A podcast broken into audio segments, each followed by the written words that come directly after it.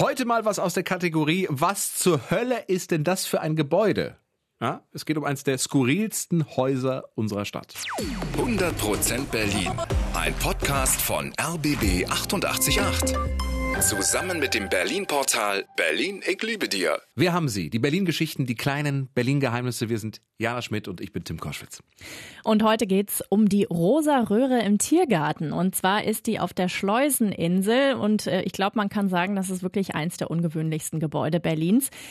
Haben viele von euch bestimmt schon mal gesehen von der S-Bahn aus zwischen den Stationen Tiergarten und Bahnhof Zoo. Da kann man das am besten sehen.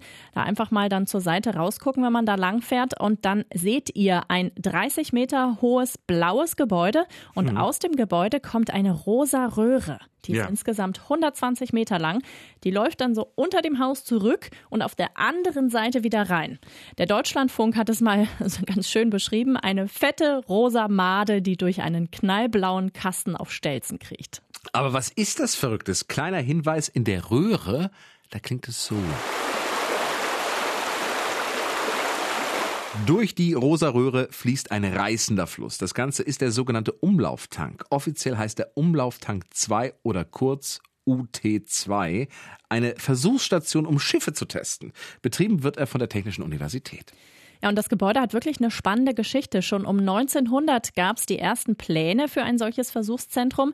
Die Marine brauchte nämlich Daten. Eigentlich sollte die Forschungseinrichtung direkt in den Tiergarten kommen, aber Kaiser Wilhelm II. war dagegen. Er hat gesagt, nö, mein Reitplatz bleibt.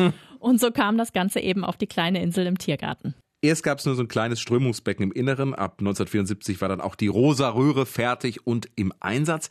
Drei Millionen Liter Wasser fließen durch die Röhre. Das ist die größte Strömungsanlage dieser Art auf der ganzen Welt. Und wie geht das jetzt ganz genau? Das erklärt uns mal TU-Professor Paul-Uwe Tamsen. Wir haben eine künstliche Messstrecke, einen Fluss mit drei mal fünf Metern, die wir auf zehn Meter pro Sekunde beschleunigen können. Wir können Schiffe in diesem Fluss halten und deren Widerstand messen und natürlich die gleichen Kräfte beim Manövrieren. Ich kann die Schiffe querstellen in diesem Fluss und habe eben auch diese definierte Geschwindigkeit, um dann entsprechend genau zu messen. Ja, und innen drin in dieser Röhre sieht es übrigens aus wie im Bauch eines Containerschiffs. Also eine große Halle, in der Mitte unten ist das Wasserbecken. Die Stockwerke heißen, wie das eben auf einem Schiff ist, nicht Etagen, sondern Decks. Mhm. Und in das Wasserbecken setzen die Forscher dann Schiffsmodelle rein. Bis zu neun Meter lang können die sein. Und die Wissenschaftler kaufen die Modelle nicht, sondern die werden alle in der eigenen Werkstatt hergestellt. Und da schwamm schon so einiges im Wasser. Die Firma Boeing hat mal mit Tragflügen Flügelbooten experimentiert.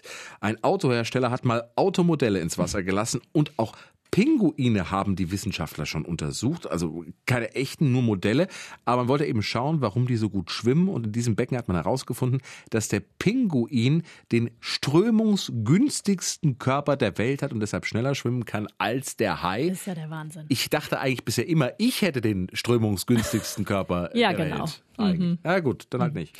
Ja, und übrigens, äh, wenn die Forscher mal einen Sturm haben wollen oder brauchen für irgendwelche ähm, Forschungszwecke, dann ist auch das kein Problem. Durch die Wellenmaschine lässt sich Windstärke 8 im Pazifik simulieren. Klingt alles super, aber fast wäre die Halle vor ein paar Jahren geschlossen worden. Das machen wir jetzt alles mit dem Computer, war die Meinung der Forscher, so etwa im Jahr 2000.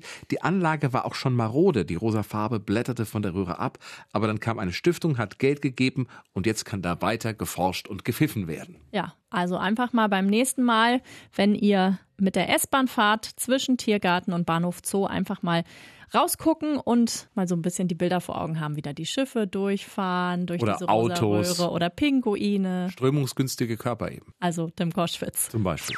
100% Berlin. Ein Podcast von RBB 888. Zusammen mit dem Berlin-Portal Berlin, ich liebe dir.